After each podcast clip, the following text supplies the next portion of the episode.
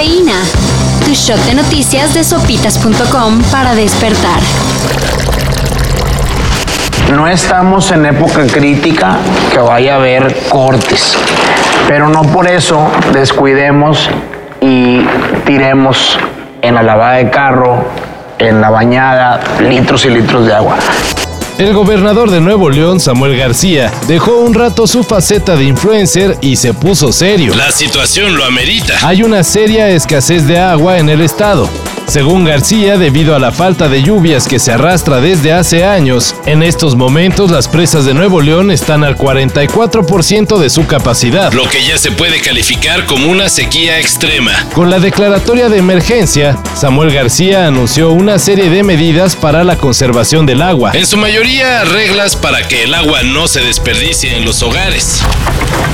¿Hay espías mexicanos? Pues aunque cueste trabajo creerlo, sí.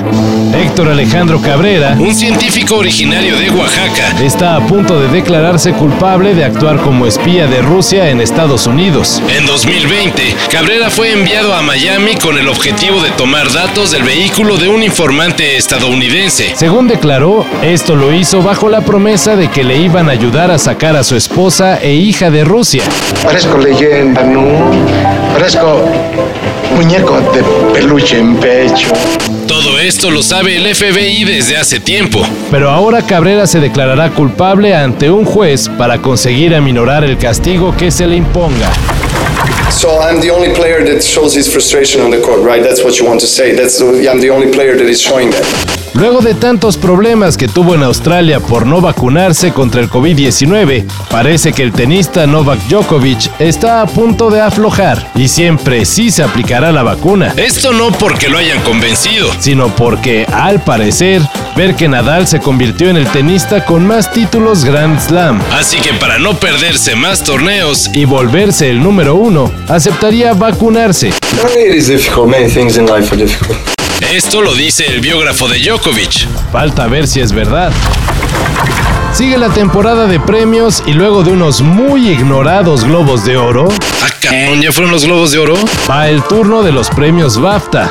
Ayer fueron anunciados los nominados y quien encabeza las preferencias es The Power of the Dog, con nominación a Mejor Película, Mejor Director, Mejor Guión Adaptado, Mejor Actor y Mejor Actor de Reparto. ¿La polémica? Spencer, cinta que retrata a la fallecida princesa Diana. No recibió ni una sola nominación. Y dicen... Dicen. Que la familia real metió la mano. ¡Oh! ¡Qué cosa más terrible!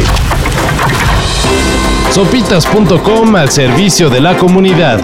Solicitamos su apoyo para localizar un anillo que una mujer perdió en la colonia Juárez en la CDMX. No, no, no, es en serio. Esta historia se ha vuelto viral, ya que la señora dice que ese anillo es lo único que le queda de su esposo fallecido. Podrán reconocerlo por la inscripción Sofía, 31 octubre 16. No sean gachos. Si lo ven, echen un grito. Para esto y mayor información en sopitas.com. Cafeína. Shot de noticias de sopitas.com para despertar.